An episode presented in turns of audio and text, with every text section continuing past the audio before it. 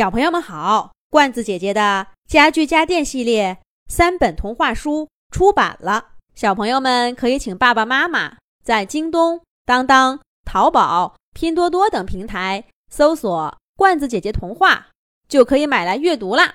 这一集的《动物西游》节目，罐子姐姐继续给小朋友们讲《小兔皮皮和同学们》系列故事，《小镇上来了新邻居》的第十二集。兔队长看了看毛毛健壮的身板和殷切的眼神，再看看高高的山峰，那里的路不熟，有一位向导当然很好。可是毛毛还是个孩子呀。兔队长扭回头，拍了拍毛毛的肩膀，说道：“放心吧，小动物救援队一定会把你的朋友们。”平安的带回来。你的任务是跟爸爸妈妈在一起。可是，兔队长，兔队长没等毛毛把话说完，就推着他来到黑熊夫妇的面前，亲手把这个固执的孩子交给他的爸爸妈妈，然后就带着队伍再一次。走向一片焦土的山林。兔队长，兔队长！小熊毛毛在后面焦急的喊着。兔队长却并没有回头看他一眼。没过多久，所有的动物的身影都不见了。山林上到处是烧焦的树叶，空气中。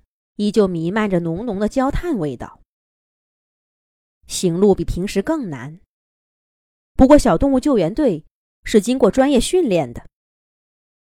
虽然已经在山里山外往返了几趟，他们依旧速度不减。这是小动物救援队今天第五次进山了。跟前几次不同的是，被山火烧过的丛林荒凉而冷清。连一只动物都看不见。可是兔队长却比哪一次都更悬着心。他走在队伍中间，时不时的抬头看看高悬的山峰。困在上面的动物现在怎么样了？兔队长，前面有岔路口，要不要分开走？大前锋的猫又折返回来。跟兔队长报告情况。兔队长看看天色，皱了皱眉。前面的路渐渐陌生了。按照惯例，的确应该兵分两路，可这样一来，本来就不充足的人力就又少了一半。可是不分开呢，就可能全部走错，耽误了救援。再过一会儿，天就黑了。山顶太冷，得赶快把被困的动物们给救出来。兔队长叹了口气，朗声说道：“兵分两路，山顶汇合，大家都带好对讲机，随时联络。另外，山路艰险，要注意安全。等等，走左边那路，右边太绕远儿，到山顶。”要多花一倍的时间。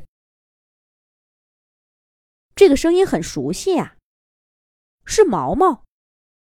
兔队长赶紧回头，果然看到小熊毛毛正气喘吁吁的站在动物救援队身后不远处的一块石头上，跟兔队长眼神相对。小熊毛毛咧开嘴角，露出了一个略显得意的微笑。但这微笑很快就被他的心事给遮挡住，空留了一个笑的动作在脸上。毛毛，你这孩子，山顶危险，快回去！土队长走到毛毛面前，一边生气的说着，一边拉着他就往山下走。但这一回，小熊毛毛可不打算让步。他往石头上一赖，就是不起身，嘴里也不闲着。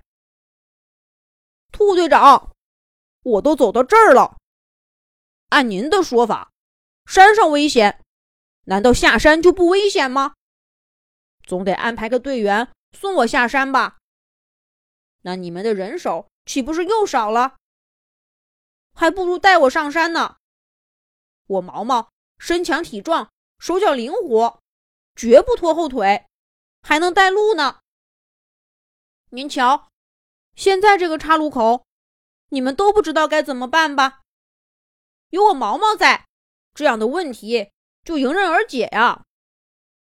小熊毛毛一嘴的歪理，但兔队长又不得不承认，他说的都是实情。事到如今，不带上他也不行了。兔队长从背包里取出一件备用的防寒服，扔给小熊毛毛，没好气儿的说道：“好吧，我们的确需要一位向导。毛毛，拿着这个。这么说。”你们愿意带上我了？我的毛发很厚，我想……毛毛的话还没说完，就被兔队长给打断了。这是命令，跟着小动物救援队就要服从队长的命令，要不然我就派人送你下山了。听兔队长这么说，毛毛不再争辩，乖乖的带上防寒服。跟着小动物救援队出发了。这一路上，小熊毛毛展现出了良好的毅力，不但没有掉队，呼吸也丝毫不喘。怪不得他能在没有同时出发的情况下赶上专业的救援队，并不只是熟悉环境这么简单。只不过这一路上。只要看见大火烧过的场景，毛毛的脸色就很难看，一言不发，再也没有了兔队长答应他时的那种开怀。这个可怜的孩子，在山火中，他到底经历了什么呀？咱们下一集讲。